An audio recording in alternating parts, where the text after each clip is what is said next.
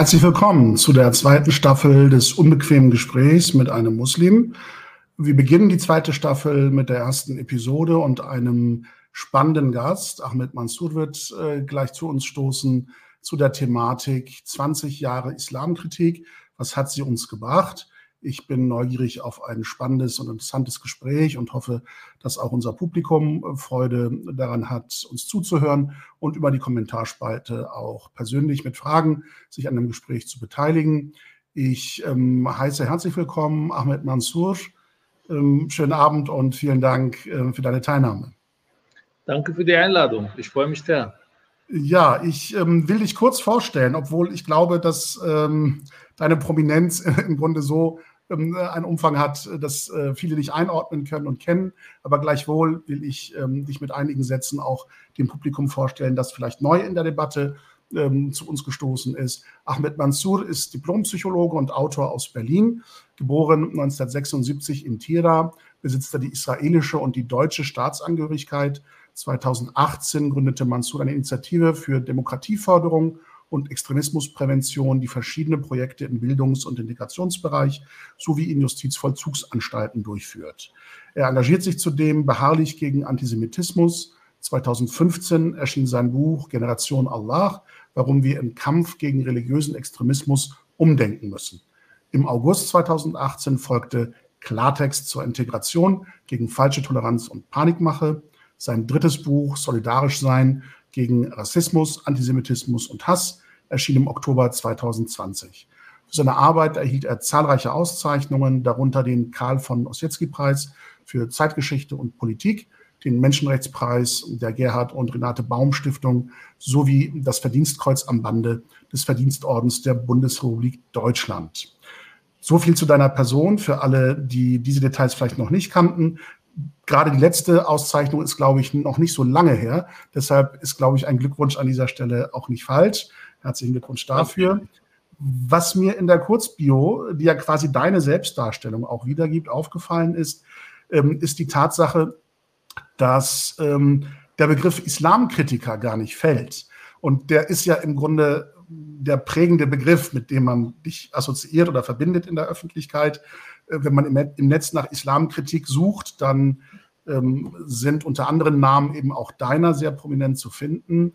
Ähm, das bringt mich tatsächlich auf die Eingangsfrage, ähm, wie du dich denn selber verortest in dieser Debatte der zurückliegenden knapp 20 Jahre, wenn man 9-11 vielleicht als Beginn der öffentlichen Auseinandersetzung um den Islam in Deutschland ähm, datiert.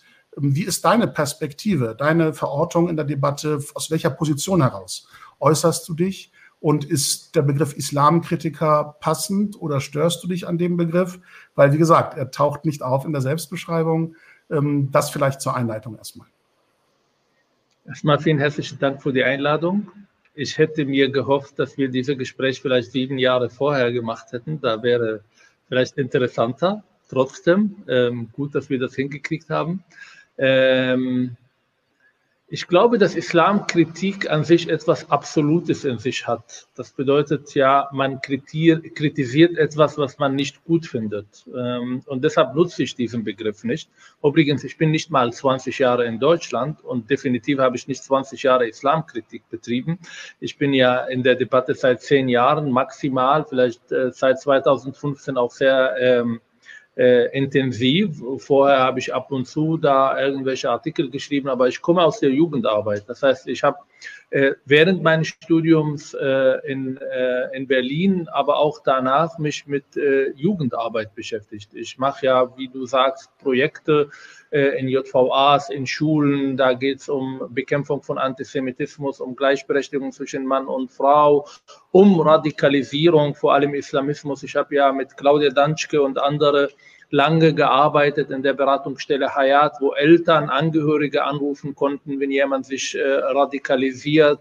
Und meine Beschäftigung mit dem Islam hat zwei Ebenen. A, die persönliche Ebene, das heißt meine persönliche Entwicklung. Ähm, Dafür habe ich ganz, ganz lange Psychotherapie gehabt, um genau die Erziehungsmethoden, die Erfahrungen, ich war ja teilweise auch sehr radikal in meiner Jugend, zu reflektieren Manche werden sagen, das war eine Trauma, aber lassen wir das auf die Seite.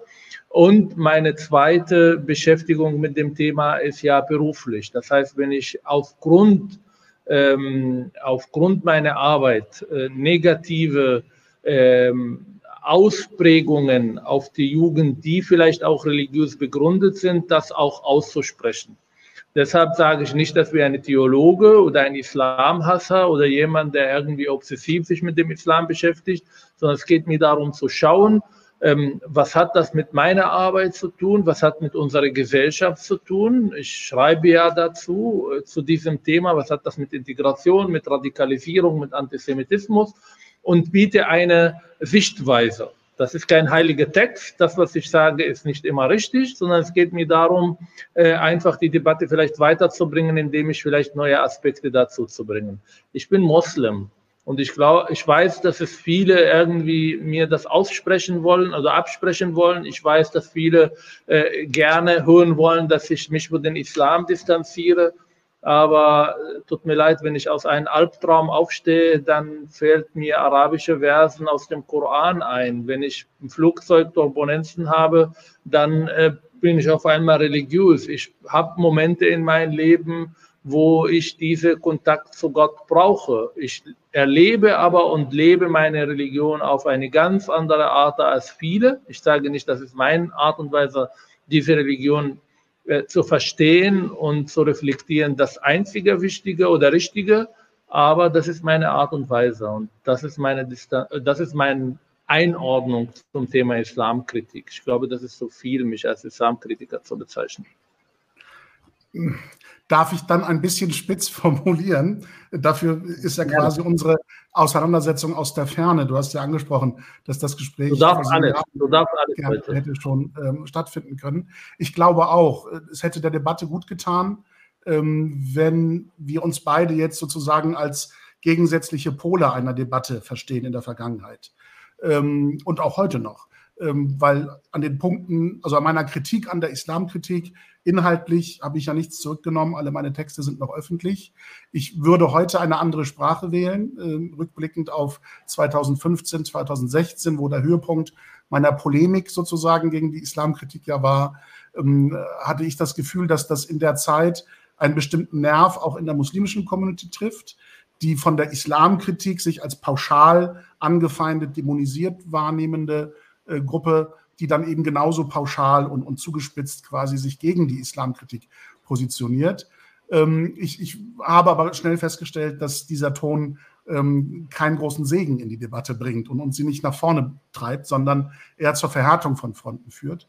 Ähm, aber gleichwohl, wie gesagt, sehe ich uns ähm, in der Rückschau deiner Position und, und meiner Position tatsächlich als ähm, ähm, Pole, die sich quasi auseinandersetzen um eine Thematik und ich teile deine Einschätzung, dass ähm, wenn wir ein Gespräch auf persönlicher Ebene, gerade auch in diesem öffentlichen Rahmen, früher geführt hätten oder andere Personen aus, aus diesen beiden Lagern in Anführungsstrichen der Debatte, ähm, dass das der Debatte gut getan hätte, statt sich aus der Ferne sozusagen äh, ähm, Sachen an den Kopf zu werfen, ähm, weil man dann eben vieles nicht einordnen und kommentieren kann.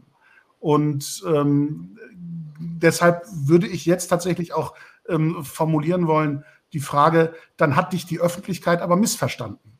Wenn du sagst, ich will und wollte gar nicht pauschal und generell, generell Islam sozusagen an den Pranger stellen als Glaubensvorstellung und Glaubenswelt, ähm, dann ist das zusammen mit anderen Autoren, wenn man dich sozusagen in einer Reihe von anderen Namen einordnet, ähm, für dann ja eigentlich ein Missverständnis, ähm, weil gerade die pauschale Abwertung des Islam als, als Glaubenswelt und Glaubensvorstellung bis hin zu der Position, dass man ähm, dem Islam abspricht, eine Religion zu sein, sondern eine politische Weltanschauung oder ideologische Positionierung, ähm, dass das im Grunde die Debatte ja sehr schrill hat werden lassen. Ne, dass das, das? Diese, diese, pauschale Verurteilung sozusagen. Ja, aber wer tut das?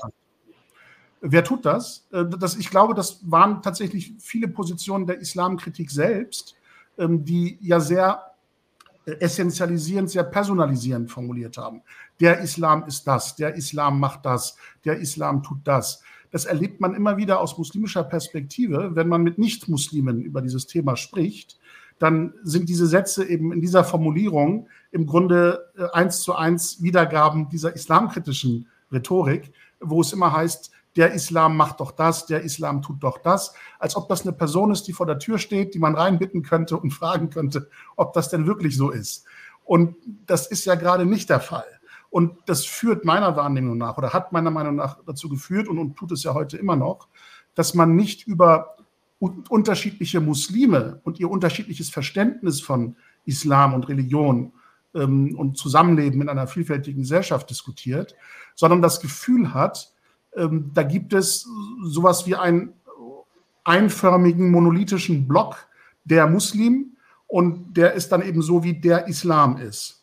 Und alles, was der Islam ist, der wird oben quasi bei den Muslimen reingeworfen und unten kommt alles Negative raus, Gewalt, Frauenverachtung und so weiter. Und das sind dann originär Probleme des Islam und somit aller Muslime. Das ist, glaube naja. ich, der Punkt, an den wir erreicht haben in der Debatte. Und da hat, glaube ich, eben dieses Phänomen der Islamkritik in dieser Personalisierung und Verallgemeinerung des Islam schon eine große Rolle.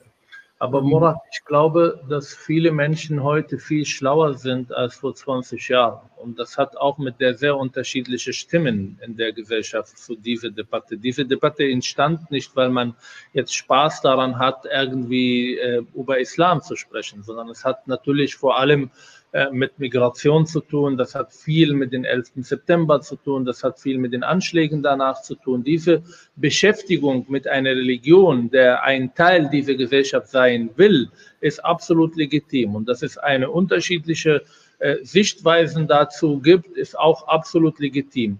Ich habe manchmal von Islam gesprochen. Heute werde ich das nicht mehr machen, sondern ich, spreche von Islamverständnisse, von Mainstream-Islamverständnisse. Wenn ich in Moscheen gehe, wenn ich den äh, Freitagsgebiet höre, wenn ich die Theologie lese, wenn ich dann äh, äh den Google-Scheichs anschaue und sehe, mit was sie beschäftigen, zum Beispiel wenn es um Salafismus geht, wenn es um äh, politischer Islam wie Ditib, Miligurisch und so weiter, auch da natürlich gibt es ja unterschiedliche äh, äh, Stufen diese Islamverständnisse. Aber es gibt ein Mainstream-Islamverständnis, den ich in meiner Arbeit sehr oft begegne, der leider negative Ausprägungen hat. Das bedeutet aber nicht, dass ich meine Mutter oder eine, eine Frau auf der Straße, die sich als Muslim versteht, jetzt den Islam austreiben will oder sagen, das ist Blödsinn oder das ist irgendwie von gestern und äh, moderner, integrierter Menschen distanzieren sich von Religion. Nein, ich sage es immer wieder, Religion ist von manchen Menschen sehr wichtig und das kann auch helfen, psychologisch helfen, irgendwie irgendwelche Probleme, irgendwelche schwierige äh, Lebensphase äh, zu überwinden. Das kann eine Unterstützung sein. Das werde ich niemandem aussprechen. Aber ich habe ein Problem, wenn Leute A, eine Religion eine politische Dimension geben, und zwar eine falsche politische äh, Religion eine Dimension geben wollen. Und ich habe ein Problem mit Angstpädagogik, mit ähm, ähm, Ungleichheit zwischen Mann und Frau, mit der Unmündigkeit, mit dem, wie die Texte begegnen, äh, mit dem Antisemitismus, der auch teilweise theologisch argumentiert wird, mit diesen Schwarz-Weiß-Bilder dazu. Und das, glaube ich, ist eine legitim. Ich sage nochmal, ich finde auch Morat vor sieben Jahren hat auch eine Legitimation, mich zu kritisieren. Und ich hätte eine Legitimation mit dir auch äh, diese Kritik auch zu, äh, zu, äh, äh, ähm, zu wiederholen oder äh, dich auch zu kritisieren. Ich finde aber nur schade, dass wir 20 Jahre brauchen, um miteinander in Kontakt zu kommen. Nicht wir beide jetzt persönlich, sondern die unterschiedlichen Lager, dass wir nicht den Gespräch suchen. Du warst, glaube ich, 2018 dabei bei den großen Islamkonferenzen mit den, was war das für ein Essen, der abends serviert wurde? Ähm, Blutwurst war das, ne? Blutwurst, ja. Aber vor dem Blutwurst waren 200 Menschen, meistens muslimisch, ein bisschen ein paar Leute, die sich irgendwie mit dem Islam auch beschäftigen. Und ich fand die Debatte an dem Tag großartig. Ich traf zum ersten Mal Leute, die ich nur aus der ähm, Internet und sozialen Medien kenne, die mich attackieren, die irgendwie in andere Lage dazugehören. Und schade, dass wir seit 2018 das nicht wiederholt haben, dass Muslime unterschiedlicher Meinungen zusammenkommen und diskutieren und Meinungen austauschen. Das ist tatsächlich eine Beobachtung, die ich ähm, teile mit dir, also die Wahrnehmung dieser ähm Neuartigkeit des Kontaktes oder der Innovation des Kontaktes 2018 bei der Islamkonferenz. Das war vielleicht, ähm, wenn man das kritisch formuliert, mit Blick auf das BNI unter Minister Seehofer damals, ähm, einer der wenigen sehr sinnvollen Geschichten, die stattgefunden haben, dass man tatsächlich das Format so geöffnet hat, dass man Stimmen miteinander in einen Raum bringt, die bislang sich, wie gesagt, aus der Ferne eher bekämpft haben, wenn man das auch so scharf formulieren will. Und ähm, nicht von Angesicht zu Angesicht mal zu einem Meinungsaustausch, zu einer Auseinandersetzung dann motiviert hat. Ähm, und ich bedauere sehr, dass es in den letzten vier Jahren nicht gelungen ist, wahrscheinlich auch pandemiebedingt, ähm, ein solches Format zu wiederholen. Das scheitert teilweise auch daran, dass einige Akteure die äh, den Kontakt und die Auseinandersetzung scheuen, weil sie Kritik pauschal als Infragestellung von Legitimität, von, von Autorität und, und so weiter wahrnehmen und ähm, teilweise den anderen, der kritisch sich äußert, auch nicht als würdig genug sozusagen erachtet, dass man sich mit dem persönlich austauscht oder mit ihr. Was ich allerdings auch schwierig finde, ist, das haben wir 2018 ja auch erlebt und ich glaube, das war in der Beobachtung, um sie vollständig zu machen, der negative Aspekt in dieser positiven Konstellation, dass man nicht unbedingt unterschieden hat zwischen einem innermuslimischen Diskurs und einer Begleitung dieses Diskurses durch säkulare, religionsskeptische, nichtmuslimische Stimmen. Weil das zu einer Situation führt, wo es wieder zu Lagerbildungen kommt und man nicht inhaltlich aufeinander zugehen kann, sondern jeweils auch innermuslimische Stimmen in dieses Lager der religionsskeptischen oder religionsablehnenden Stimmen und Akteure einordnet. Das ist eine Geschichte, über die man sich vielleicht noch Gedanken machen muss. Und Aber, unkritische Stimmen. Da gab es auch nicht-muslimische unkritische Stimmen, die natürlich keine Distanz zu den Verbänden waren. Und die halte ich auch, äh, habe ich auch nicht verstanden, warum sie jetzt eine Rolle spielen sollten. Ja, in der Tat. Also ich glaube tatsächlich, dass ähm, ein, eine Art Konferenz die einen innermuslimischen Austausch und auch eine Disputation fördert, in der Zukunft mehr Sinn macht. Ähm, man wird schauen müssen, ob das tatsächlich ein Format sein kann, das ähm, im Rahmen der Islamkonferenz wieder erneuert werden kann. Dieses Format wird ja ausdrücklich unterstützt und gefördert durch die Deutsche Islamkonferenz. Also ähm, hoffe ich, dass dieser Hinweis äh, nicht als ungebührlich wahrgenommen wird, sondern als konstruktiver Vorschlag, ähm, ähm, dass tatsächlich auch ähm, umzusetzen. Ich sehe tatsächlich äh, einen Kommentar, ähm, ähm, wo, wo, eine Lernfrage so formuliert gestellt wird. Wieso braucht es einen Seehofer, um Leute an einen Tisch zu setzen? Und wie hat der Bund das hinbekommen? Ähm, ja, ich glaube, ähm, oder sag du erstmal, wie du auf die Frage antworten würdest. Die, die, Frage wollte ich eigentlich auch stellen. Ich glaube, das hat mit uns zu tun. Keiner verhindert uns, dass wir uns zusammentun. Ähm, aber ich glaube, ist, in der Debatte ist ganz viel Gift dabei, ganz viel Hass dabei, ganz viel Kanzeln dabei. Ja, also mit dem rede ich nicht, mit dem sitze ich nicht zusammen. Ich äh, bin ja sehr aktiv in den Medien und manchmal rufen Journalisten an und sagen, ja, wir denken ein Streitgespräch mit Ihnen und weiß ich nicht noch jemand. Und meistens kommt von der anderen Seite eine Absage.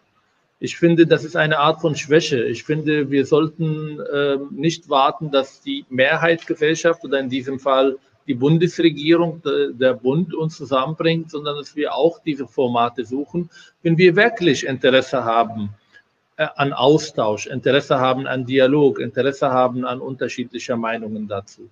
Und wie gesagt, ähm, es gibt natürlich Leute, die ich als Islamisten bezeichnen will, äh, werde. Es gibt Menschen, mit denen ich äh, das Gefühl habe, dass sie zum politischen Islam gehören, andere, die maßgeblich zur Radikalisierung von Menschen gehört haben.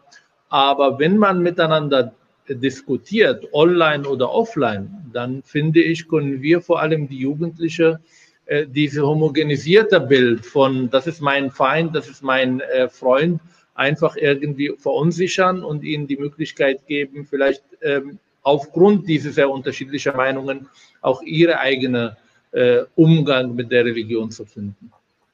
Du hast in deiner Beschreibung der, der, ähm, der Teilnehmerprofile dieser Islamkonferenz oder auch der Akteure dieser Debatte ja auch einige Verbandsnamen zitiert, die du kritisch einordnest. Und als Problem wahrnimmst. Ich will an dieser Stelle nochmal deutlich einordnen, dass ich ähm, auch bei aller kritischen Auseinandersetzung versuche, immer fair zu bleiben. Und ähm, gerade wenn es um, um Verbände geht, äh, bei denen ich mich ja auch in, in, anderer, in anderen Rollen nicht mit Kritik zurückhalte, ähm, sehr viel Wert drauf lege, ähm, dass sie sich auch zu dem, was kritisch geäußert wird, durch mich, durch Gäste, durch sonst wen auch immer, ähm, auch verhalten können, auch positionieren können, sich erklären können, ähm, Gehör finden, darauf zu erwidern. Ähm, leider habe ich wenig Erfolg mit meiner Einladungspolitik. Ähm, also diese Plattform, das will ich an dieser Stelle ausdrücklich nochmal sagen, steht auch für Verbandsvertreter offen, die es vielleicht überwinden, das Negative, was du zitiert hast, was uns an Kontakt und, und Austausch hindert, zu überwinden und vielleicht all das, was sie an Murat Kaiman schlecht finden, äh, einmal hinten anstellen und sagen, wir wollen dieses Format auch nutzen, um uns mit Kritik auseinanderzusetzen, um uns zu erklären, um unsere Position zu erläutern und zu reagieren auf das, was uns kritisch vorgehalten wird. Darauf lege ich sehr viel Wert und ich werde nicht äh, müde werden, auch Verbandsvertreter einzuladen, auch wenn im Kommentarbereich jetzt gleich die Reaktion aufpoppt, bitte keine Verbandsvertreter. Aber ich glaube, dass das wichtig ist in dieser Debatte, weil das Strukturen sind, die wir ja schlecht äh, ignorieren können in der ganzen Debatte. Sie sind Akteure, die Einfluss auf das Gemeindeleben haben und ich glaube, dass man da mit Kritik eben auch in der persönlichen Auseinandersetzung, im persönlichen Gespräch eher vorankommen kann als aus der Ferne. Das ist vielleicht die große Lektion, die wir quasi ähm, im, im, Vorfeld unseres Gespräches miteinander uns erarbeitet haben. Ich Darf will ich aber ein klein, ein klein Geheimnis äh, ja. Ich glaube, dass Sie das auch mitkriegen, dass Sie das auch sehr, ähm, äh, sehr intensiv begleiten, was man in den Medien sagt ähm, und was man, ähm, äh, was man an Kritik aussagt. Äh, auch vielleicht dieses Format hier. Ähm, aber Sie entscheiden bewusst, da sich nicht öffentlich irgendwie zu positionieren oder den öffentlichen Dialog zu suchen. Aber ich glaube schon, dass unsere Kritik bei den Verbänden ankommt. Auch wenn sie das ignorieren, auch wenn sie uns kanzeln oder dass sie das als islamfeindlich und weiß ich nicht was abtun. Ich glaube, dass bei vielen Menschen ganz viel Nachdenken äh, entstanden, vor allem in den letzten Jahren. Jetzt hast du sehr charmant unsere Kritik gesagt und nicht sozusagen mit eingegliedert, eingegliedert in, in, diese, äh, in diese Reihe sozusagen. Ich möchte ähm, ein bisschen kritischer noch bleiben an der Stelle. Gerne. Und äh, ich bin in der ganzen Islamdebatte kein Fan von Verse-Ping-Pong. Ja? Also im Koran steht das, in der Bibel steht das und so weiter. Und dann wirft man sich so Verse und Zitate an den Kopf. Ähm, das will ich jetzt auch in unserem Gespräch nicht tun. Du hättest viele, viele Zitate aus meinen Blogtexten, die du mir jetzt vorhalten könntest. Ne, wie, wie schlimm war das denn in dieser Formulierung? Und das finde ich gar nicht gut. Und ich müsste darauf reagieren und mich rechtfertigen. Ähm, andersherum könnte ich viele Sätze aus deiner ähm, Arbeit sozusagen dir vorhalten und sagen, was sollte das? Ich will das wirklich nur bei einem Zitat belassen, wenn ich du mir das ich, ich halte das Zitat eben für sehr exemplarisch ähm, nicht unbedingt jetzt, um dich in Bedrängnis zu bringen. Das Format, das haben wir ja immer ausdrücklich gesagt, heißt nicht das unbequeme Gespräch, weil ich meinem Gast eine unbequeme Atmosphäre verschaffen will, sondern dass wir uns wirklich um schwierige Themen versuchen zu bemühen und gemeinsam drüber beugen. Und es bleibt wirklich das einzige Zitat aus, aus deinen Arbeiten ähm, im Verlauf dieses Gesprächs, das kann ich versprechen. Aber es ist mir deshalb so wichtig, weil man es im Grunde abstrahieren könnte für das, das Prototypische an der Islamkritik sozusagen. Und deshalb will ich es nur ähm, angesprochen haben. Ich glaube, es stammt aus dem letzten Jahr, wenn ich das richtig einordnen kann. Ich weiß nicht, in welchem Zusammenhang das gefallen ist. Das kannst du vielleicht gleich nochmal sagen. Es hat für mich eben etwas mit dieser Personalisierung, Pauschalisierung ähm, von, von, von so quasi menschlichen Eigenschaften, die man dem Islam immer wieder zuschreibt, zu tun. Und ähm, der lautete, wenn ich das richtig zusammenfasse, der Islam hat sich noch nie in eine andere Kultur integriert und wird es auch nicht in Europa. Wenn ich jetzt höre, dass du die Beschreibung Islamkritiker nicht treffend und präzise findest, wenn man dich und deine Arbeit beschreibt, will ich dich fragen, würdest du diesen Satz heute so noch formulieren? Weil er, ich finde, auf vielen Ebenen. Also erstmal, lieber Morat, bitte nicht rechtfertigen, fragen. Ich habe wirklich Interesse an eine kritische Auseinandersetzung. Ich äh, bin jetzt, äh, ich sage nicht, ich bin top und äh, toll und ich bin der demokratischste Mensch. Es macht mir Spaß. Ich bin in eine Kultur aufgewachsen, vor allem mein Studium in Tel Aviv hat mir beigebracht, wenn ein Gespräch nicht kritisch genug, dann ist es langweilig. Und ich gucke jeden Abend Nachrichten. Wenn ich jetzt nicht bei dir wäre, hätte ich heute den äh, Wochenendnachrichten in Israel geguckt und das ist viel, viel, viel unbequemer, als was wir hier betreiben.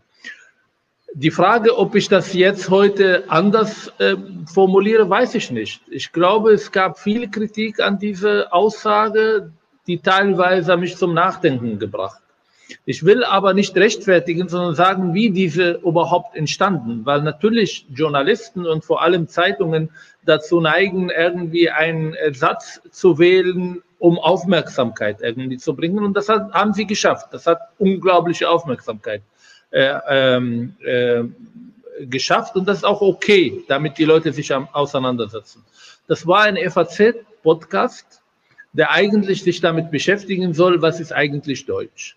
Und ich sollte einen Ort wählen, wo ich sozusagen mich heimisch fühle, wo ich das Gefühl habe, da habe ich Deutschland kennengelernt. Und das war in einem Studentenwohnheim hier in Berlin, Grunewald, wo ich dann sozusagen Kontakt zu unglaublich vielen Menschen, teilweise mit und ohne Migrationshintergrund und durch diese Begegnung, dieses Zusammenleben mit diesen Menschen habe ich das Gefühl, ich habe Deutschland besser kennengelernt. Und eine der ersten Fragen war, nachdem ich über meine Integration gesprochen habe, ob der Islam irgendwann sich integriert. Und ehrlich gesagt, ich mag diese Frage nicht, weil ich frage mich, warum sollte man eine Religion in eine säkulare Gesellschaft integrieren? Übrigens, der Satz, der danach kommt, war, aber Muslime. Das heißt, der Islam an sich hat in einer säkularen Gesellschaft nichts zu tun. Es ist eine private Angelegenheit. Man kann Moscheen bauen, man kann, weiß ich nicht was machen, man kann in Freiheit seine Religion ausüben. Aber warum soll ich eine Religion integrieren? Wie soll man eine Religion integrieren? Ich will die Muslime integrieren. Und ich bin der Meinung, und die Türkei, glaube ich, ist ein super Beispiel, dass unsere Religion an sich unflexibel ist die Muslime aber wohl sehr flexibel sind. Wenn ich an meine Oma denke, wenn ich an den äh, Muslime in der Türkei, im, im Balkan, in äh, Ostasien und so weiter und so fort, dann glaube ich, dass die Muslime sehr wohl immer Wege finden, ihre Religiosität in den Kultur mit reinzubringen. Aber der Religion, der Theologie, die ist konstant geblieben, meiner Meinung nach. Ob jemand jetzt sagt, das ist falsch, akzeptiere ich, aber das ist meine Sicht. Und ich freue mich, wenn die Leute dieses Zitat lesen oder hören und auf 180 wütend werden und anfangen, anders zu argumentieren. Das ist absolut legitim. Was ich nicht legitim finde, ist aufgrund dieser Zitat, der übrigens einer von wahrscheinlich Tausende von anderen Zitaten, ähm, genommen wird, um zu sagen, oh, warum kriegt dann der Ahmad Mansour jetzt der Bundesverdienstkreuz? Das, ist, das irritiert mich jetzt. Oder ähm, keine Ahnung, er hat diesen Satz gesagt und deshalb muss er irgendwie aus der Debatte ausgestoßen werden, hat keine Legitimation und weiß ich nicht was. Beschäftige dich damit. Lehne es ab, kritisiere es, aber mach es nicht persönlich. Ich glaube, dass die Religion viel stärker ist als manche seine Unterstützer oder Schützer.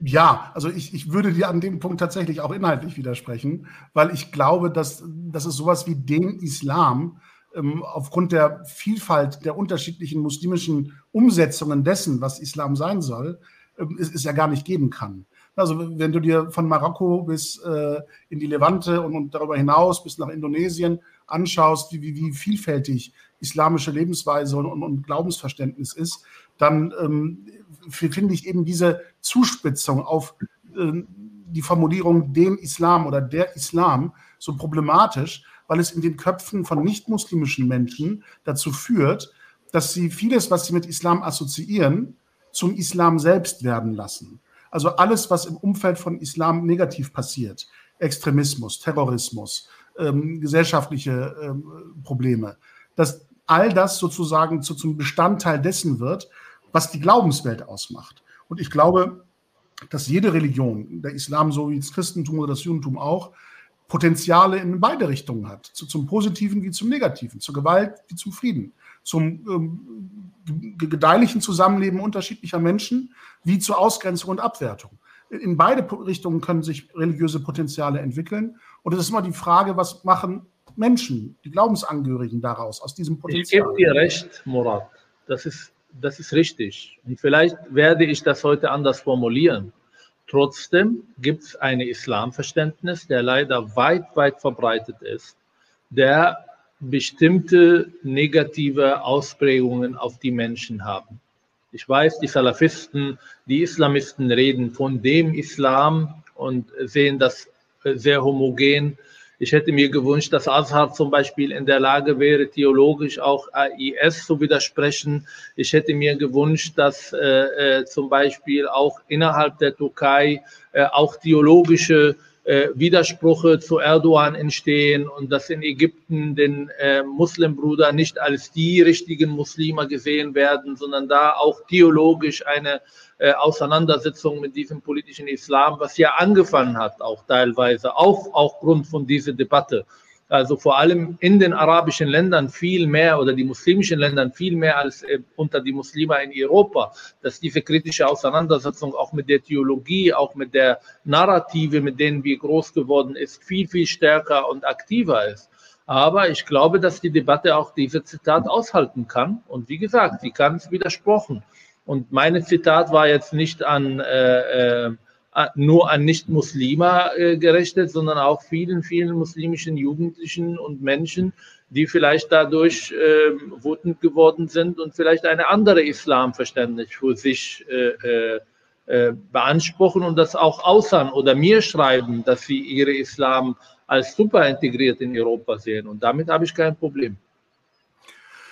Ja, ich, ich, ich finde tatsächlich ähm, die, die Feststellung, dass eine Religion nicht in einen gesellschaftlichen Kontext integriert werden kann oder muss, ähm, als, als ähm, eine Formulierung dann zutreffend, wenn man es positiv im Hinblick auf Vielfalt formuliert. Also jede Religion hat ihren Platz in einer Gesellschaft ähm, im Rahmen der Religionsfreiheit der einzelnen Glaubensangehörigen. Also dass sie individuell und kollektiv ihre Religion ausüben können, ohne Ausgrenzung, Abwertung oder Ungleichbehandlung. Aber das war nie Teil der Debatte. Der Debat Teil der Debatte, also wo habe ich mich geäußert in den letzten Jahren? Da, da ging es um den Moasin-Ruf, da ging es um den Kopftuch bei Lehrern ja. oder bei Polizisten. Und das sind Grenzbereiche, wo natürlich der Religion versucht, mehr Platz zu nehmen, als es nur um die Religionsfreiheit geht oder nur um friedliche äh, Vielfalt geht, sondern einfach Räume besitzen will, wo dann sozusagen symbolisch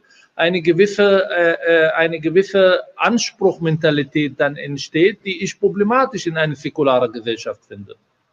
Ähm, ja, aber ich würde es immer so formulieren, dass das eben nicht die Religion ist, die das tut, sondern es sind äh, Angehörige dieser Religion, die für sich gesellschaftliche Ansprüche stellen oder Forderungen stellen, über die wir dann kritisch diskutieren müssen. Es ist, ja nicht, nur, ne, es ist ja nicht nur, es ist ja nicht so, dass die Religion etwas tut.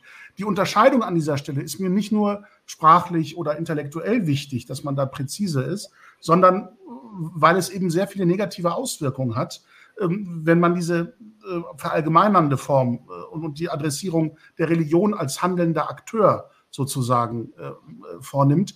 Denn das war nicht so geplant, das, das ist ja ähm, in unserer Absprache des Termins eher spontan entstanden, die Verabredung zum 22.07. Aber tatsächlich, ähm, wie das Schicksal so will, ähm, ist das ja gerade der Tag, an dem zwei Anschlägen gedacht wird, die vor sechs beziehungsweise elf Jahren stattgefunden haben. Der Utøya-Anschlag in Norwegen und der Anschlag in München auf das Einkaufszentrum dort, wo rechtsextremistische Täter auch durch ihre Manifeste und Erklärungen zu ihrer Tat ganz deutlich gemacht haben, dass all ihre Ängste und Bedrohungsempfindungen und so weiter ihre Gewalt rechtfertigen sollen und dass es immer wieder der Islam in dieser Sprache ist, der diese Angst und diese Bedrohung nährt. Also es ist nicht nur das einzelne Verhalten von Muslimen oder kritische Position von Muslimen, sondern wirklich verallgemeinernd, essentialisierend der Islam, der als Feind markiert wird, wie ein handelnder Akteur äh, quasi bekämpft werden muss äh, mit Narrativen wie eben, ich will die jetzt nicht reproduzieren, ähm, aber eben Umvolkung, Islamisierung und so weiter. Und Sie haben ja, Sie haben ja gerade die Wirkung dieser, dieser Verallgemeinerung, die ich so schwierig finde. Alles gut. Diese Menschen haben nicht auf den Islam geschossen, sondern auf Muslime. Und das macht einen großen Unterschied. Und ich äh, verweigere die Verantwortung davor zu nehmen, dass recht radikaler äh, meinetwegen oder wegen anderer Islamkritik, vor allem aus der muslimischen Community, auf der Straße gehen. Ich glaube, ich habe mich sehr deutlich überall äh, sehr klar äh, formuliert, dass Rechtsradikalismus eigentlich das gleiche Problem darstellt für Islamismus und dass sie beide eigentlich miteinander viel mehr zu tun haben, als es ihnen lieber ist und dass ich äh, das nicht tue, um eine bestimmte Beifall vom Rechtsradikalismus zu bekommen, die ich äh, komplett äh, alles undemokratisch, äh, faschistisch und so weiter und so fort sehe. Ähm, aber trotzdem, es gab genug Leute, die im Namen des Islams auch Anschläge gemacht haben. Ich will jetzt keine Wortautarismus betreiben äh, oder relativiere, ähm, sondern es gibt auch an der anderen Seite, die aufgrund nicht von nicht vorhandenen Kritik an bestimmten Theologie Jugendliche bis zu IS gebracht haben, tausend aus Deutschland. Oder diejenigen, die im Namen dieser Religion der Meinung sind, die Deutschen sind äh, Ungläubiger. Oder diejenigen, die im Namen dieser Religion sich nicht integrieren wollen. Oder diejenigen, die im Namen der Religion äh, ihre Schwestern unterdrücken wollen. Das ist beiden Seiten. Aber ich gebe dir recht, es geht mir nicht um die Religion und ich sehe nicht die Muslime als eine homogene äh, äh, Gruppe, sondern ich sehe die Muslime als sehr heterogen, auch bei ihrem Umgang mit ihren Religionen und dass sie sehr unterschiedlich damit umgehen. Und ich will in meine Kritik nicht die friedlichen Muslime irgendwie verletzen oder äh, kritisieren, die ihre Religion auf eine Art und Weise ähm, ähm, glauben, aber auch praktizieren, die mit meinen Kritikpunkten gar nichts zu tun haben. Ich, ähm, ne, dass wir da Klarheit ähm, finden, ähm, ist, ist ja nicht meine Absicht, dir Verantwortung für solche Taten sozusagen zuzuschreiben. Ne? Aber da sind wir ja an einer ganz wichtigen Stelle. Ich, ich will einfach nur sichtbar machen, dass die Legitimität deiner Kritik und das nicht in ähm, Beschlag genommen werden, in Verantwortung genommen werden für rechtsextremistische Taten, antimuslimische Taten, ja im Grunde die, der gleiche Anspruch auf muslimischer Seite nicht unbedacht bleiben darf, dass man sagt, nur weil ich Muslim bin, verweigere ich die Verantwortung für ähm, extremistische Taten von Muslimen. Ja, also das ist gerade das, was mir wichtig ist. Wenn du zu Recht sagst, und das habe ich in anderen Kontexten ja auch gesagt, ich teile nicht die Position der Islamkritik, ich halte sie aber notwendig in der äh, gesellschaftlichen Debatte, dass es Positionen so formuliert werden, damit wir ins Gespräch über die Inhalte kommen. Und da ist es mir eben wichtig, und das ist eben mein Argument gegen diese Verallgemeinerung des Islam, dass man eben auch Muslime, die rechtstreu leben, die friedfertig leben, die ein Islamverständnis haben, das eben nicht diese negativen Folgen hat, die es eben auch geben kann und diese Potenziale eben nicht äh, versucht zu erschließen, dass man denen nicht vorhalten darf, quasi diese Sippenhaft für Extremisten und Terroristen und sagt, ihr seid im gleichen Lager.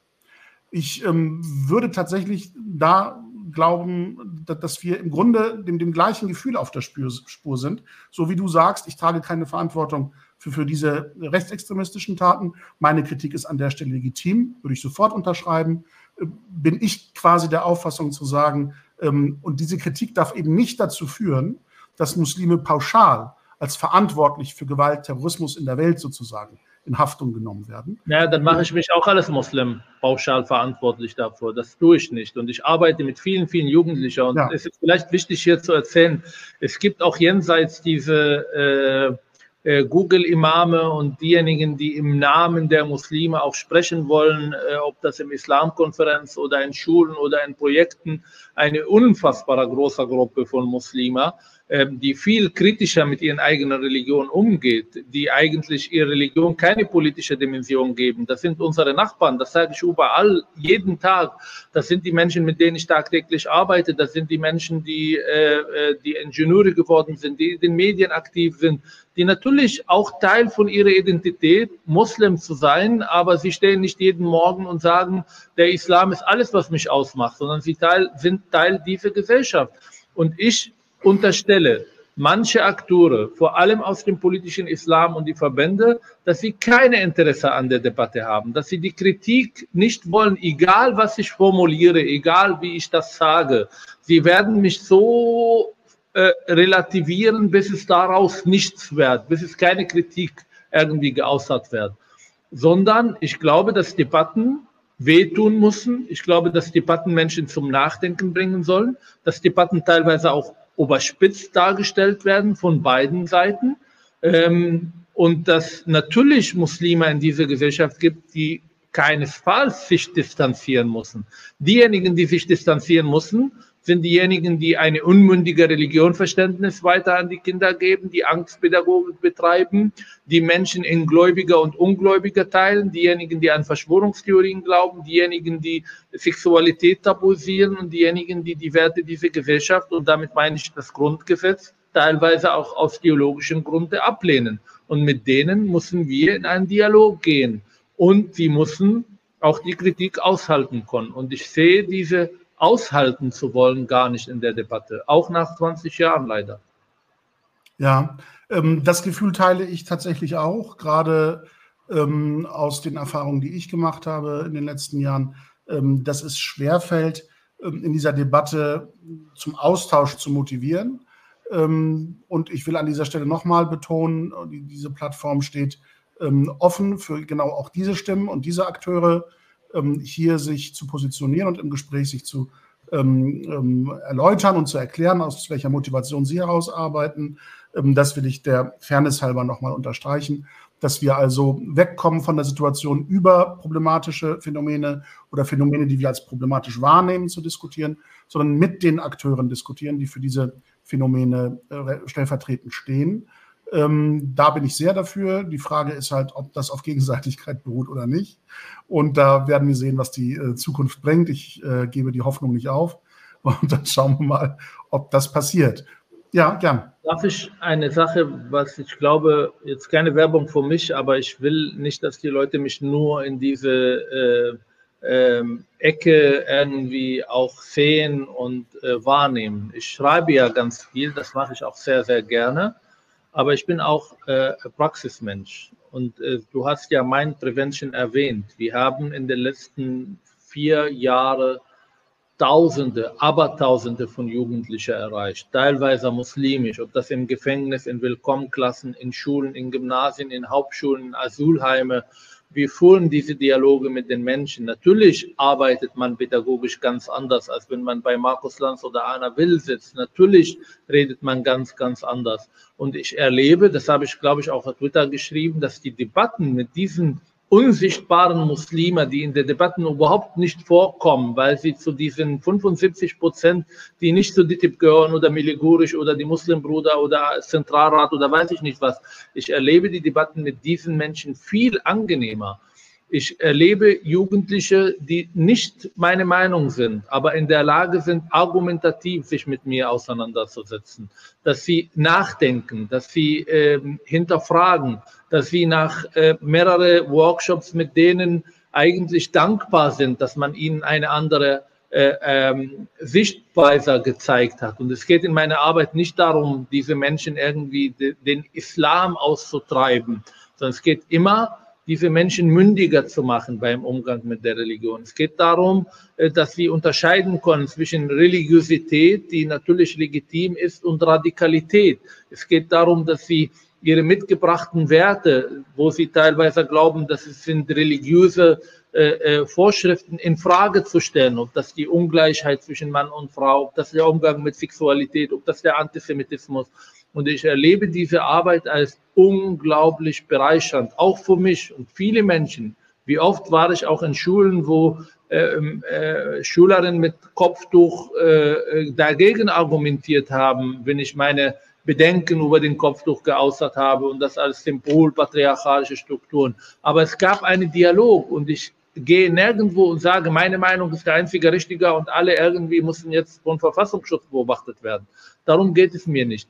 Aber die Debatte, diese künstlich erzeugte sozialen Medien und manche, die sich irgendwie als Sprecher für die Muslime äh, darstellen, ist viel aggressiver, intoleranter und nicht in der Lage, wirklich auch unterschiedliche Meinungen auszuhalten. Das sieht man ja teilweise auch in den Kommentaren hier.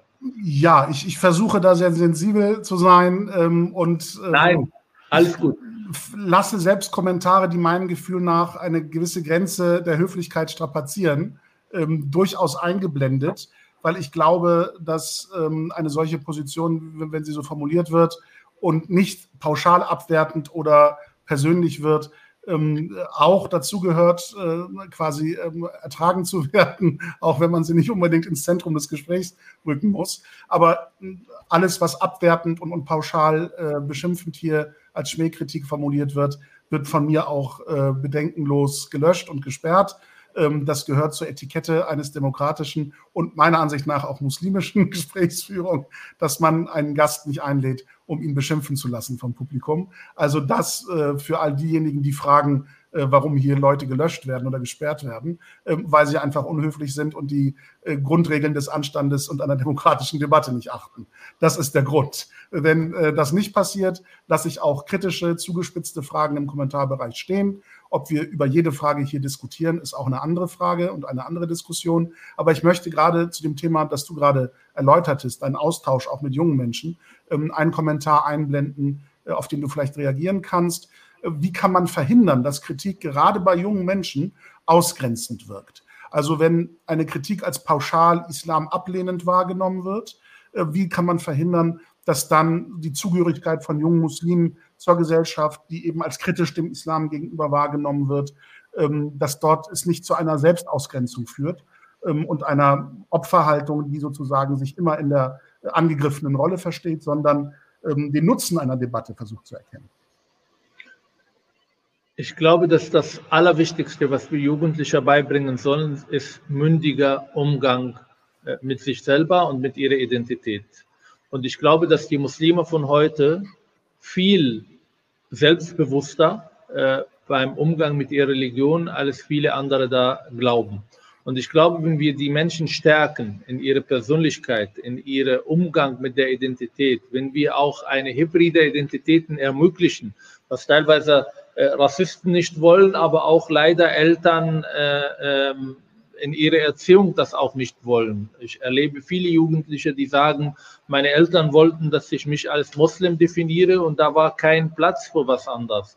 Wir haben Jugendliche, die mir erzählt haben, auf der Straße werden wir als Muslime oder Ausländer oder Türken beschimpft, gehen wir nach Hause und werden als zu deutsch beschimpft von unseren Eltern. Dass man einfach ermöglicht, dass unterschiedliche Identitäten nebeneinander existieren, dann glaube ich, können diese Jugendliche auch Kritik aushalten. Und vor allem, wenn wir eine Theologie äh, äh, predigen oder mindestens vermitteln, die auch zeigt, dass Religionen eigentlich stärker werden, wenn sie kritisiert werden. Innerislamisch natürlich oder sachlich und differenziert. Und mit den allen anderen müssen wir genauso diese Arbeit machen, die wir Integrationsarbeit bei den Menschen, die nicht hier geboren oder bei Muslimen verstehen, müssen wir auch Integrationsarbeit mit äh, Rassisten oder mit Leuten aus der Mehrheitsgesellschaft, die der Meinung sind, alle Muslime sind gleich und das ist eine homogene Gruppe und Muslim sein ist schon gleich Terrorist, was ich natürlich äh, äh, für falsch halte. Ja, ich ähm will es mal so formulieren. Ich habe ja durchaus ähm, die, die, Problematik auch äh, meiner Positionierung in der Vergangenheit hier erwähnt, was ich quasi nicht wiederholen würde oder für falsch erachte in, in meiner Wahl der Mittel der Diskursführung. Das muss jetzt nicht dazu führen, äh, dass ich etwas Ähnliches von dir verlange, aber ich bin schon neugierig darauf, gerade weil eben dieser direkte Austausch der unterschiedlichen Positionen nie stattgefunden hat bislang ähm, so, so ein Einblick hinter die Kulisse der islamkritischen Szene, ohne dass du da jetzt sozusagen Berufs alle Mossad-Agenten. Die kriegen nein, jeden nein. Monat irgendwie 100.000 Euro von Mossad überwiesen. Nein, nein. Das, das, da sind wir dann ja im gleichen Club. Ne? Also äh, Gehalt von verschiedenen Geheimdiensten inklusive Mossad und so weiter. Das habe ich ja auch auf der Lohnliste überall.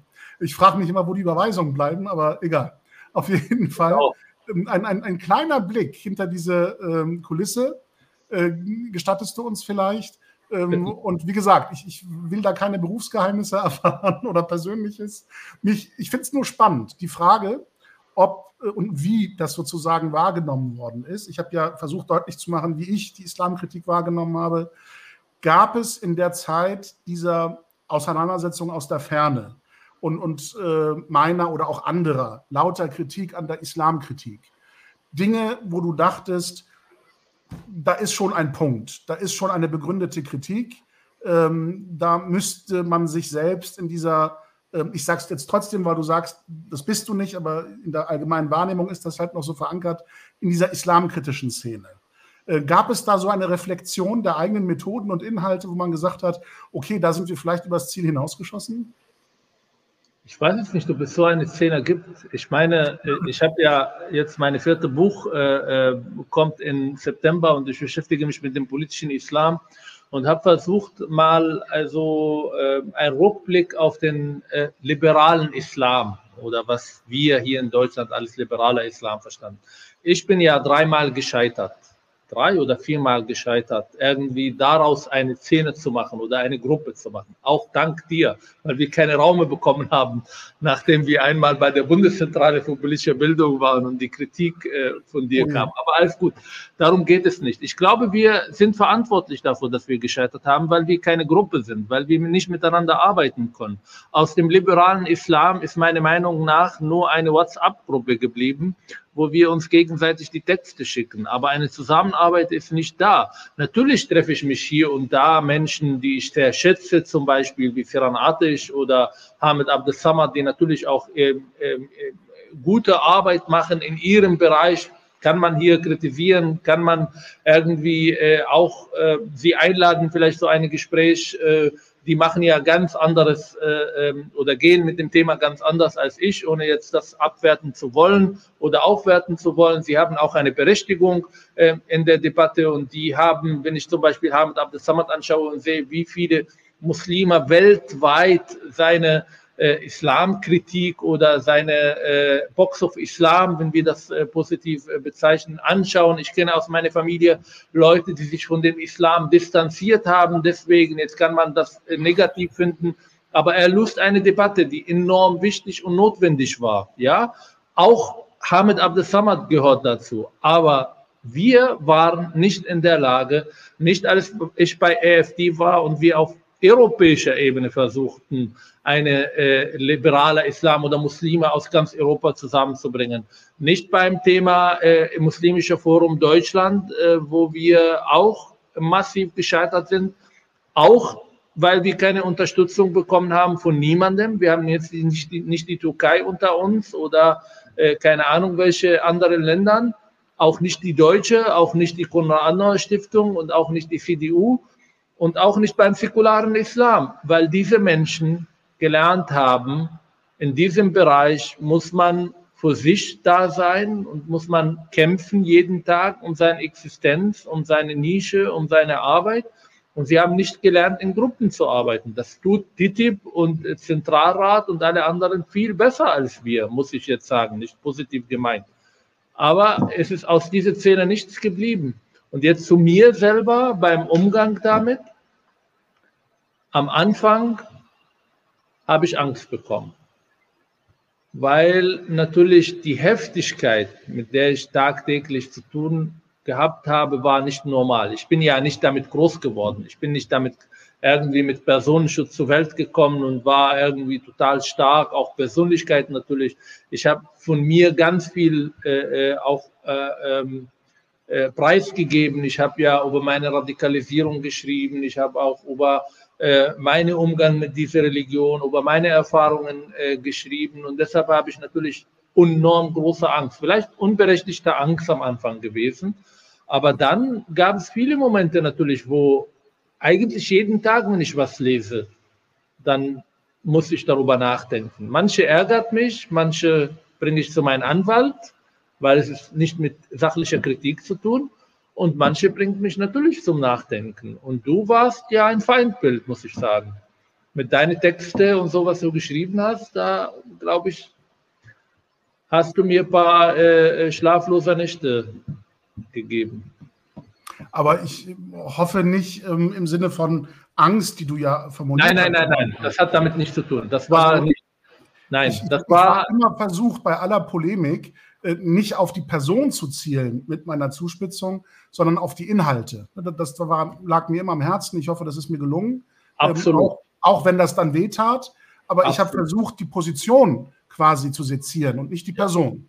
Ich habe mich damals gefragt, warum habt ihr so eine Angst von eines 15-kopfiger Menschen, die sich liberaler Muslime nennen und sich mit einmischen wollen? Warum ist das so bedrohlich für diese?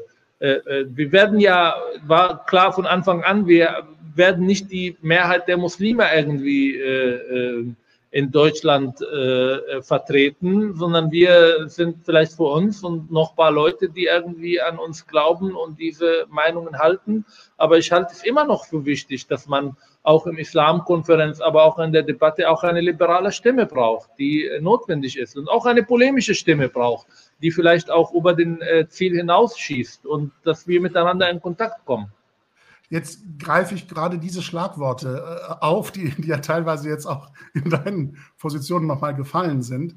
Ähm, wie viel Sinn hat im Rahmen der Islamkritik tatsächlich diese ähm, Begriffswahl von, ähm, auch diese Dichotomie von konservativ, liberal oder die Forderung nach einer Reform des Islam, einer Reformation des Islam, quasi wir brauchen einen muslimischen Luther und so weiter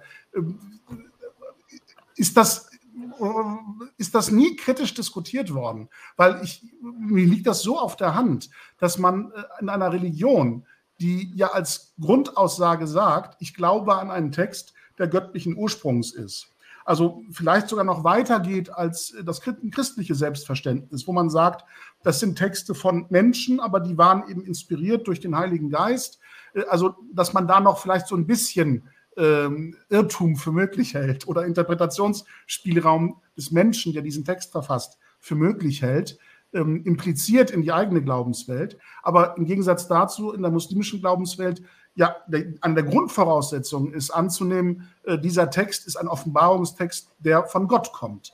Dass man ausgehend von so einem äh, Glaubensverständnis als Mitkern des, des, der Glaubenswelt ähm, zu sagen, ähm, man muss sich von Versen verabschieden, man muss den Text reformieren, man muss den Inhalt reformieren, man muss sagen, diese Verse, daran glaube ich nicht mehr und so weiter. Dass das keine Aussicht auf Erfolg hat, wenn man das Ziel verfolgt, ähm, Muslime in den Dialog so einzubinden, dass sie ihre Glaubenswelt so verstehen und leben, dass daraus keine Probleme für das Zusammenleben entstehen.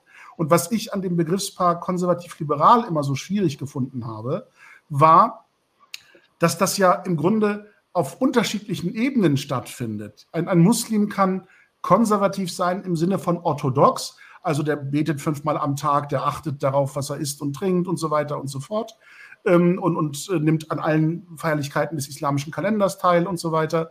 Aber in seiner persönlichen Lebensführung kann er doch dieser Gesellschaft zugewandt sein, sich für Bildung und Gleichberechtigung von Mann und Frau einsetzen. Also nicht alles das Problematische automatisch mitglauben, was man in der Islamkritik impliziert.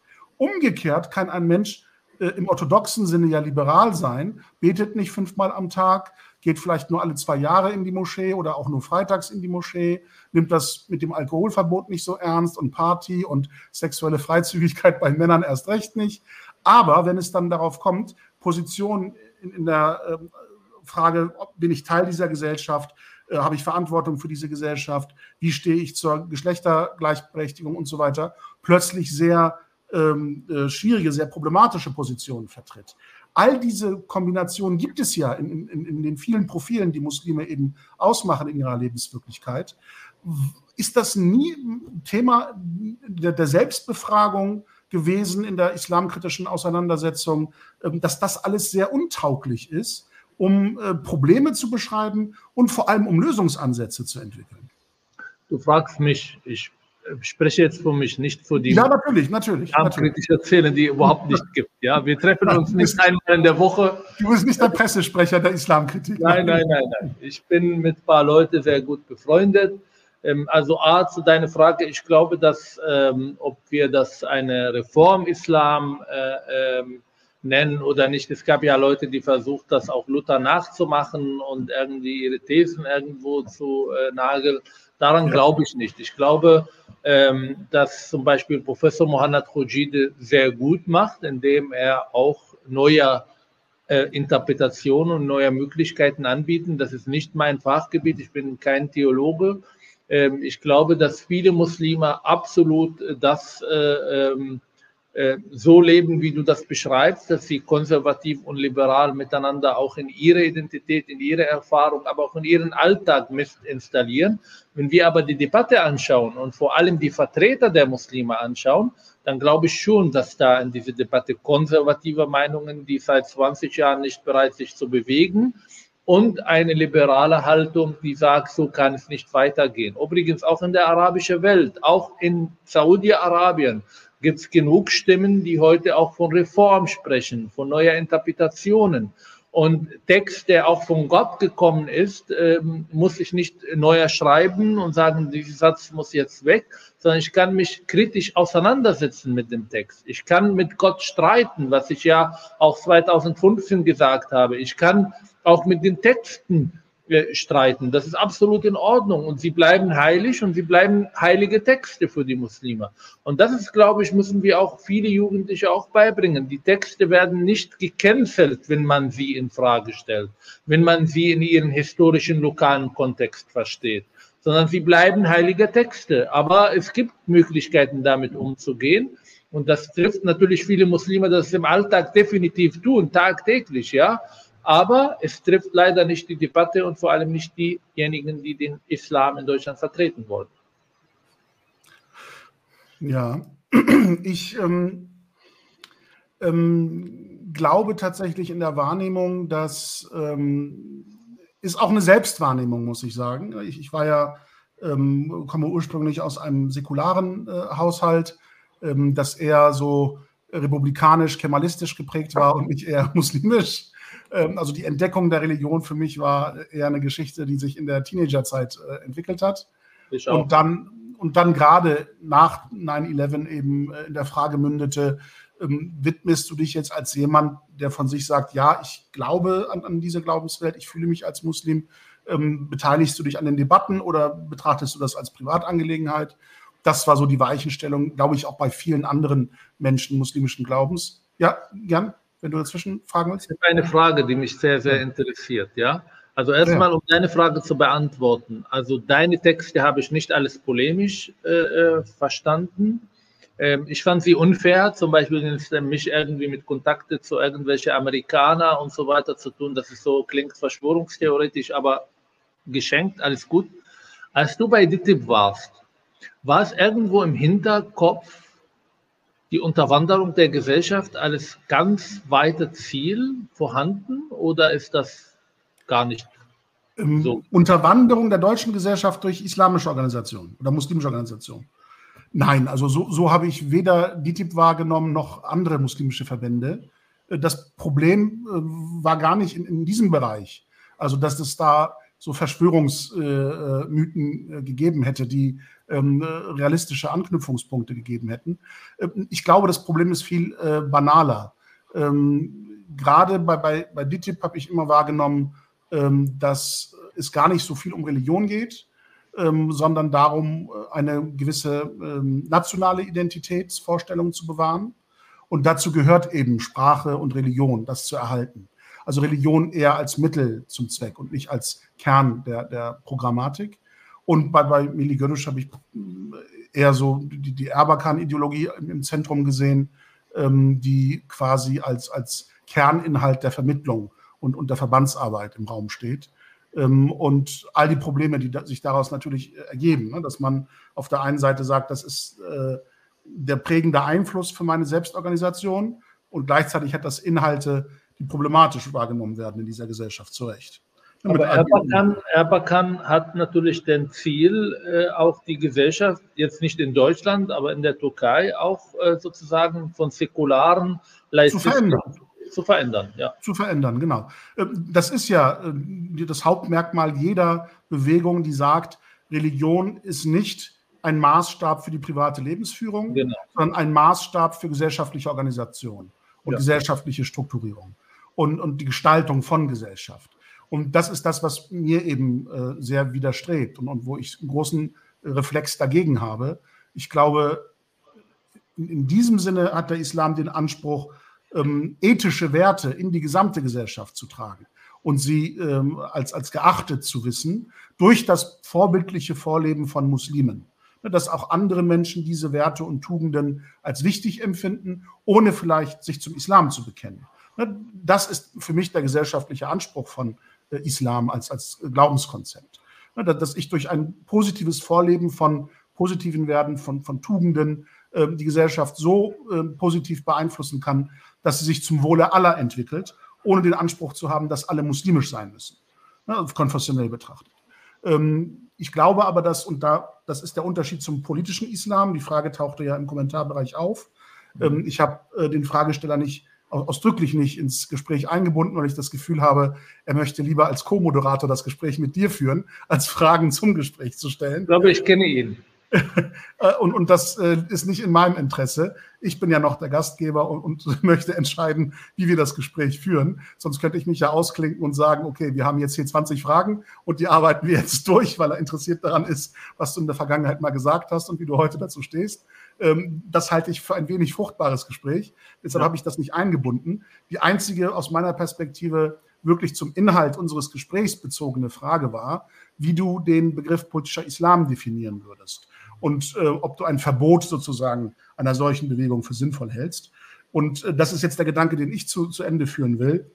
Das Problematische an meiner Wahrnehmung nach meine Wahrnehmung war, ähm, dass es eben innerhalb der muslimischen Organisation ähm, Kräfte gibt, Bewegungen gibt, die müssen nicht mal institutionell verankert sein. Ne, wenn ich an die Muslimbruderschaft, diese Ikhwani-Szene denke, ähm, dass es ähm, Gruppierungen gibt, die tatsächlich erpicht darauf sind, die gesamte Gesellschaft nach ihren Vorstellungen vom Islam zu verändern. Ähm, und das halte ich für unklug, weil wenn man in die islamisch geprägte Welt schaut, ist es um die Freiheitsrechte andersglaubender, andersdenkender, anderslebender Menschen in solchen Gesellschaften nicht gut bestellt.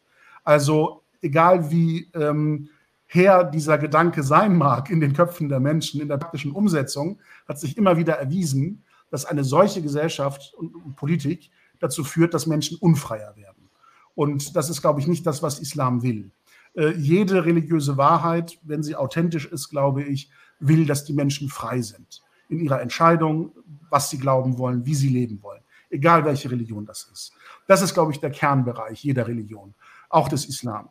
Und alles, was dann an Problemen entsteht, ist, glaube ich, menschengemacht und nicht in der Anlage der Religion selbst. Aber auch darüber kann man grundsätzlich streiten um auf das Gespräch nochmal, äh, auf, die Frage nochmal zurückzukommen, weil das, glaube ich, in der Zukunft auch ein, äh, eine spannende Diskussion sein wird. Was ist politischer Islam aus deiner Wahrnehmung heraus? Was ist das Problematische daran?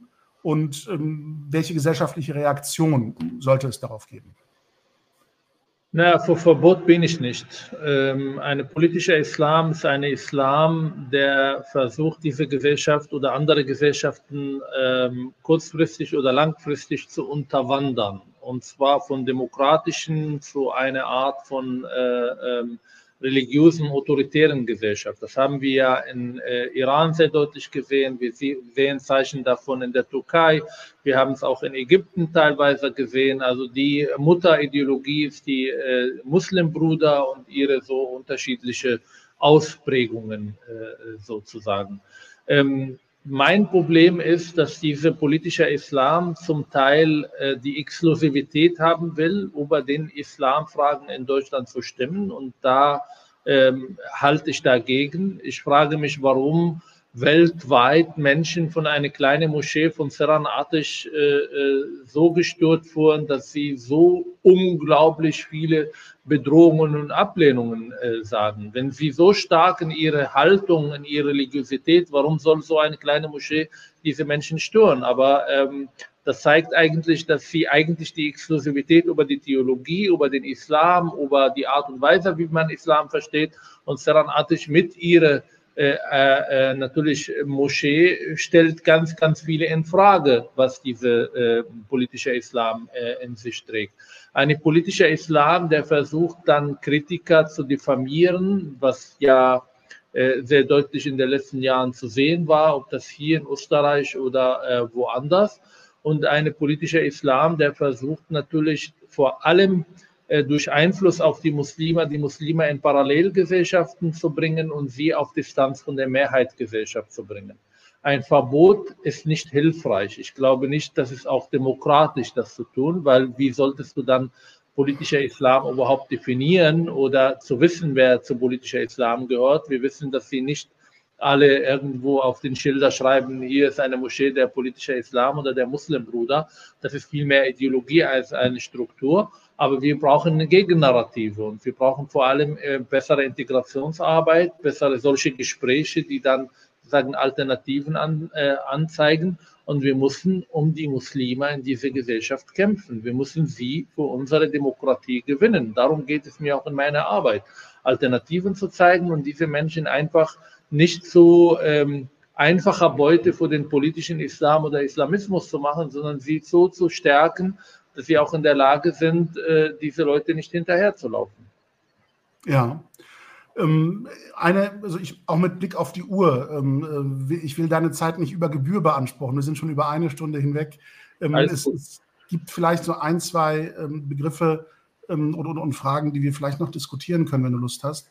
du hast einen Aspekt erwähnt, ähm, den ich ähm, gerne aufgreifen möchte, weil er mir vielleicht ähm, auch dazu verhilft, an der Stelle nochmal genauer und richtiger verstanden zu werden. Ähm, meine Kritik zum Beispiel an, an äh, deiner Tätigkeit ähm, im, im, Kontext deiner Rolle in der deutschen Gesellschaft ähm, und so wie ich äh, die EFD damals wahrgenommen habe, die European Foundation for Democracy aus, aus Brüssel, wo du ja als Programmdirektor tätig warst das bist du, glaube ich, jetzt nicht mehr, wenn ich das richtig verstanden ja. habe. Ähm, das, das, Kernproblem war für mich ähm, nicht der Versuch, irgendwie was Verschwörungstheoretisches da zu konstruieren mit Verbindungen, sondern deutlich werden zu lassen, dass ich die EFD kritisch sehe, weil sie sozusagen als, als Tochterinstitution der amerikanischen äh, FDD war das, glaube ich, damals, ähm, eher für eine Position steht, ähm, die man damals in der amerikanischen Politik mit dieser Neokon-Bewegung assoziiert hat, der neokonservativen amerikanischen Szene, äh, die ja in, in Teilbereichen deutlich antimuslimisch sich positioniert hat, also nicht nur kritisch, äh, was Religion und Islam anbelangt, sondern pauschal antimuslimisch. Und auch mit dem Versuch unterwegs war, und so habe ich die AfD wahrgenommen, ähm, die öffentlichen Debatten und die politischen Debatten so zu beeinflussen, dass sie zu Gesetzgebungen und, und äh, öffentlichen Positionen führt, die klar die bürgerlichen Freiheitsrechte von Muslimen einschränken und dass die Gesellschaften das tun und die Politik das tut, ähm, weil sie den Islam eben für pauschal bedrohlich gefährlich hält. Das war für mich der, der kritische Punkt. Und ähm, das, was ich immer wieder versucht hatte zu verdeutlichen, und da hatte ich vielleicht in, der Rückschau gar nicht so unrecht, wenn du sagst, ich bin immer wieder gescheitert mit diesen Versuchen, MFD, säkulare Muslime und so weiter, da so etwas wie eine Gruppe, so eine Initiative zu stabilisieren. Meine Kritik war ja immer so authentisch der Versuch dieser liberalen, säkularen muslimischen Bewegungen war, ähm, Gehör zu finden, sich in der Gesellschaft zu artikulieren, Muslime kritisch zu hinterfragen, dass das von der Mehrheit der Muslime, so war meine Wahrnehmung, nicht aus, als authentisch, als originär innermuslimisch wahrgenommen worden ist, lag auch daran, dass sie eben Unterstützung gefunden hat durch solche Organisationen, die ganz klar antimuslimisch unterwegs waren. Und da war für mich eben EFD mit, der, mit dem Kontakt zur FDD äh, äh, eines der prägenden Beispiele. Also, dann sage ähm, ich, dir, sag ich dir meine Sichtweise auf die Dinge, weil es ist sehr genau, zentral, genau. auch äh, historisch gesehen sehr zentral in unserer Auseinandersetzung. Genau. Ähm, ich bin sehr dankbar, die EFD kennengelernt zu haben, ähm, weil sie mich unterstützt haben in Zeiten, wo keine anderen das getan haben. Und die EFD habe ich kennengelernt in Brüssel bei einem Treffen erstmal, wo ich einfach nur eingeladen war, um unterschiedliche muslimische Stimmen zusammenzubringen aus ganz Europa und einfach miteinander A, zu vernetzt zu sein und dann sozusagen Einfluss auf die Debatte zu nehmen. Und es waren Leute dabei, die äh, sogar konservativ, die ähm, Imame in äh, Großbritannien, ähm, die äh, das Problem mit dem Salafismus vielleicht sehen, aber trotzdem sozusagen ihre konservative Islam ausleben. Ich habe großartige Menschen getroffen. Es gab eine unglaubliche Diskussion, weil es gab natürlich Leute, die eine gewisse Distanz zur Religion haben wollten und andere die Religion als Teil ihrer Identität verstanden. Und ich habe mit der AfD vielleicht ein Gesetzgebung versucht, irgendwie Einfluss zu nehmen. Ich war einmal in London und da ging es darum, ob eine Zwangsverheirat als Straftat eingestuft werden soll.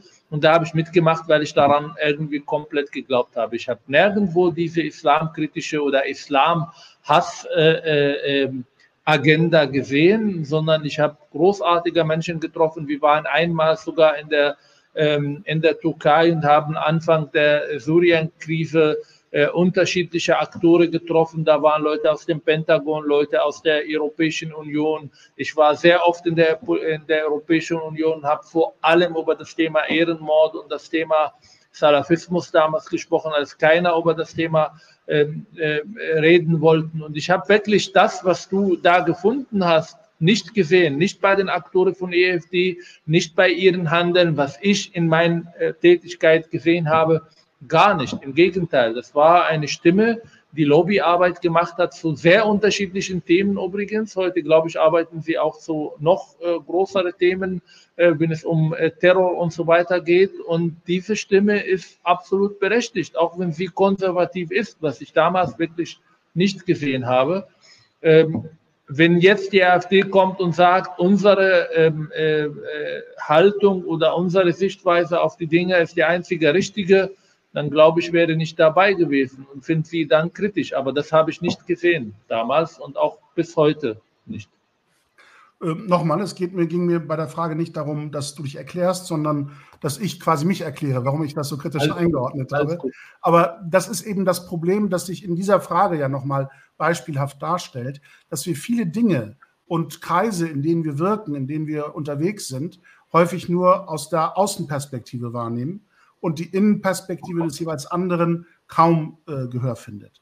Und ähm, wenn man sich eben nicht unterhält, wenn man nicht ins Gespräch kommt, fehlen diese Perspektiven. Man kann ja immer noch an seiner äh, ursprünglichen äh, Einordnung festhalten, aber ich finde es wichtig, dass es im Gespräch eben auch ähm, die Darstellung der Perspektive gibt, die man eben von innen betrachtend wahrnimmt und nicht immer nur von außen. Deshalb vielen Dank, dass du auf diese Frage auch sehr, sehr offen eingegangen bist.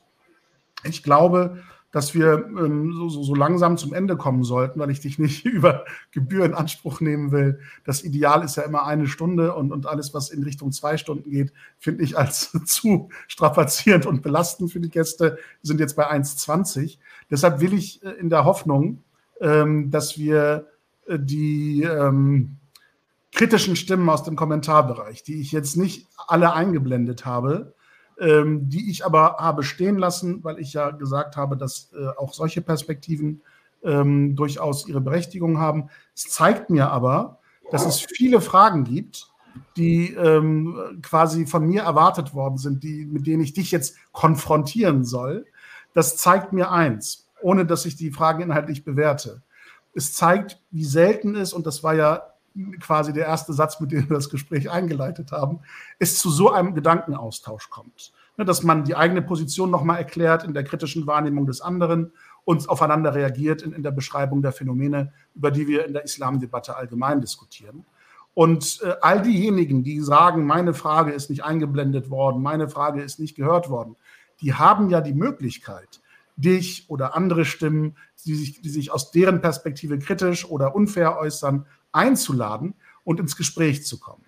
Die erste Reaktion, die ich in den äh, sozialen Medien im Kom Kommentarbereich bei der Ankündigung unseres Gespräches heute gelesen habe, war, wie kann man diesem Mann eine Bühne bieten als Muslim?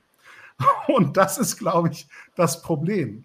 Es geht nicht darum, dass man Bühnen bietet oder Bühnen öffnet oder sonst etwas, sondern dass man öffentlich sichtbar in ein Gespräch kommt mit Menschen, wo man das Gefühl hat im ersten Moment, und das Gefühl kann sich ja vielleicht bestätigen oder revidieren oder relativieren, dass man unterschiedliche Positionen hat, unterschiedliche Ansichten hat.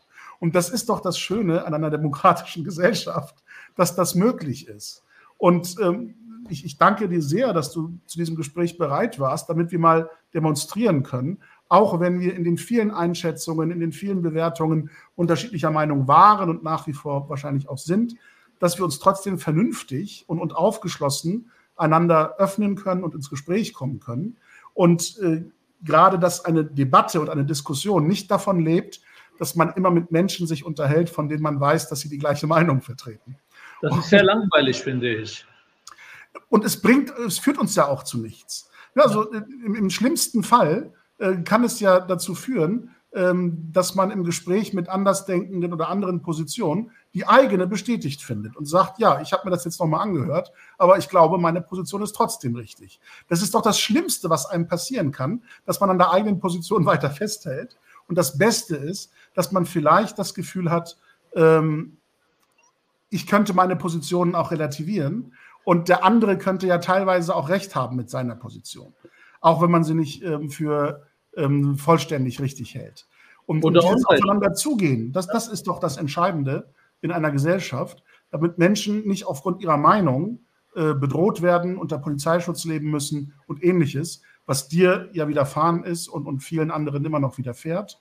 Und ähm, deshalb will ich dir stellvertretend nach dieser langen Ausführung das, das Schlusswort überlassen. Ähm, welchen positiven Ausblick, welche ähm, konstruktive Perspektive kannst du formulieren, äh, damit die Gräben, die durch äh, Islamkritik absichtlich oder unfreiwillig entstanden sind, ähm, zugeschüttet werden können, überwunden werden können und dass unterschiedliche Akteure mit unterschiedlichen Positionen innermuslimisch wie in der außen nicht-muslimischen Perspektive mehr zueinander finden im Gespräch, sodass solche Beispiele die Regel werden und nicht die Ausnahme, wie wir es heute versucht haben.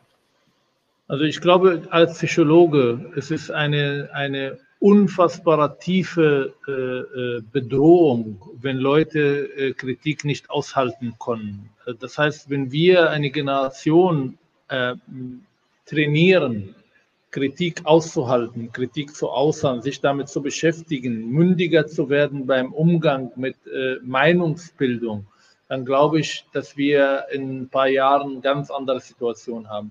Ich bin sehr optimistisch, weil ich äh, bin unfassbar viel unterwegs und ich treffe unglaublich viele Muslime, ähm, die viel weiter sind als die Debatte, äh, vor allem in den Medien, aber auch in den sozialen Medien, die äh, mich auch treffen und manchmal nicht meine Meinung sind, aber trotzdem äh, das Gespräch suchen. Und ich glaube, wir beide, also wir beide, aber auch beide Lagern können wachsen damit, wenn sie dieses Gespräch regelmäßig machen, wenn sie miteinander in Kontakt gehen, wenn sie reflektieren. Ich rufe meine Mutter einmal in der Woche und meine Mutter ist sehr, sehr konservativ und meine Eltern wenn manche so ähm, ehrenamtlich irgendwas übersetzen und dann meine Eltern weitergeben, dann weiß ich, dass ich eine Stunde jetzt fertig gemacht werde von meiner Mutter. Aber trotzdem, sie sagt manchmal Sachen, die mich zum Nachdenken bringen. Aber ich habe etwas bekommen in diesem Land, und zwar die Möglichkeit, meine eigene Meinung zu bilden. Und ich weiß, dass da bei den Kontakt mit den Eltern, bei den Kontakt mit religiösen Autoritäten, beim Kontakt mit vielen Leuten ganz viel so Unsicherheit entsteht, ob das sich darf. Aber ich gehe weit genug, um zu sagen, auch wenn ich falsch liege, das ist meine Meinung. Und ich will nicht, dass man mir sagt, warum sagst du sowas, sondern dass man mir sagt, warum das, was ich sage, nicht in Ordnung oder falsch ist. Das heißt nicht, warum man Ahmad Mansour eine Bühne bietet. Ich habe genug Bühnen aber ähm, ich halte das Meinung von Ahmad Mansour, was du heute ja auch praktiziert hast, nicht für richtig oder ich bin da eine ganz andere Meinung. Und dann können wir beide irgendwie ein bisschen stärker und äh, vielleicht auch äh, ähm, ja, ja, stärker einfach aus so einer Debatte ausgehen und aus so einem Dialog ausgehen. Und dass die Welt sehr, sehr langweilig ist, wenn wir nur in unserer Blase bleiben und nicht äh, unsere Gehirn trainieren, indem wir auch emotional bestimmte Haltungen, die wir haben, tagtäglich in Frage stellen. Und das äh, können wir nur besser werden damit. Ich finde, es hat Spaß gemacht von meiner Seite. Ich habe noch tausend Fragen, die ich stellen wollte. Äh, meine Rache habe ich ja vorher schon genommen an dich, indem ja. ich gesagt habe, dass ich den Termin vergessen habe. Genau. Äh, auf sieben Jahre sozusagen Kritik an mich. Aber ähm, ich finde, das, was du tust, ist enorm wichtig. Und ich glaube, ich habe dich auch genauso wie du mich sehr kritisch betrachtet äh, vor ein paar Jahren. Ähm, ich lese von dir Sachen, die ich nicht äh, äh, teile, aber auch andere Sachen, wo ich sage, wow, Respekt, äh, was für eine Entwicklung du in den letzten Jahren gemacht hast äh, und welche äh, Meinungen du auch öffentlich machst, die natürlich nicht nur Freude und äh, Zustimmung mit sich bringen. Und ich hoffe, dass ich beim Staffel 3 nochmal zu Termin B kommen darf. Ähm, ja, also ich glaube, ähm, alleine der Hinweis darauf, dass du noch viele offene Fragen hast, dürfte als Cliffhanger ausreichen, ähm, um vielleicht die Fortsetzung dieses Gesprächs auch ähm, als, als ähm, Perspektive zu haben. Ähm, auch die vielen Fragen, auf die wir im Einzelnen nicht eingegangen sind, sind ein Hinweis darauf, dass es mehr solche Gespräche geben sollte.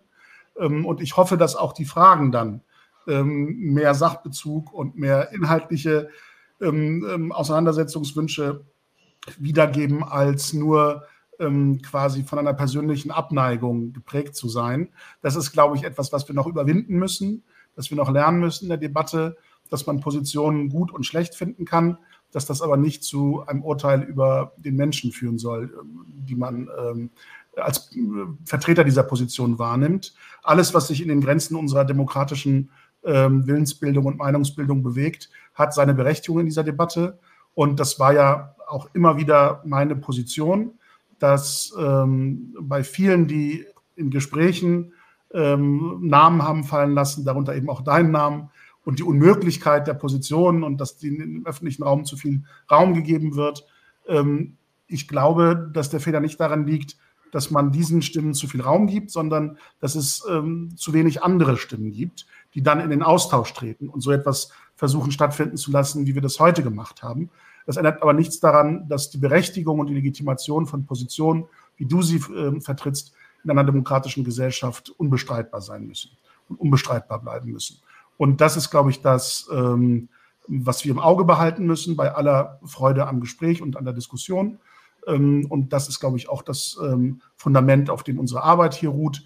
Deshalb auch an dieser Stelle abschließend nochmal der Hinweis, alle, die sich hier in unserem Gespräch äh, kritisch bewertet oder vielleicht auch unfair bewertet gefühlt haben mögen, deren Namen wir genannt haben. Alle haben die Möglichkeit, hier in diesem Rahmen ins Gespräch zu treten, ihre Positionen öffentlich werden zu lassen und ähm, diesen Austausch fortzusetzen. Davon kann unsere Gesellschaft nur profitieren. Und es geht eben nicht darum, dass hier jemand an den Pranger gestellt wird mit seiner Position, sondern dass wir uns gerade gemeinsam in einer freundschaftlichen Atmosphäre über schwierige Themen beugen und versuchen, sie genauer zu beleuchten, als das bislang passiert ist. Deshalb danke ich dir sehr herzlich dafür, dass du dazu bereit warst. Du bleibst bitte noch einen Moment äh, quasi in unserem Studio. Ich verabschiede mich äh, jetzt schon mal von unserem Publikum. Danke für die Geduld, äh, für die Diskussionsfreude und auch die Begleitung zu dieser späten Stunde noch im Kommentarbereich. Ich kann ankündigen, dass wir hoffentlich Ende August äh, nochmal die Fortsetzung haben werden mit einer zweiten Folge der zweiten Staffel und einem ebenso spannenden Gast, wie ich ähm, voraussichtlich schon äh, wissen kann. Der Termin steht noch nicht ganz fest, aber ich hoffe, dass wir das äh, in trockene Tücher bekommen demnächst. Auch zu einem sehr spannenden Thema. Und wie üblich ähm, sage ich das an dieser Stelle nicht, damit die Neugier und die Spannung darauf ein bisschen erhalten bleibt, bis zur konkreten Ankündigung der zweiten Folge. Ich wünsche allen bis dahin einen äh, möglichst erholsamen und nicht zu heißen Sommer. Bleiben Sie alle gesund und bis zum nächsten Mal. Auf Wiedersehen. Dankeschön. Ciao.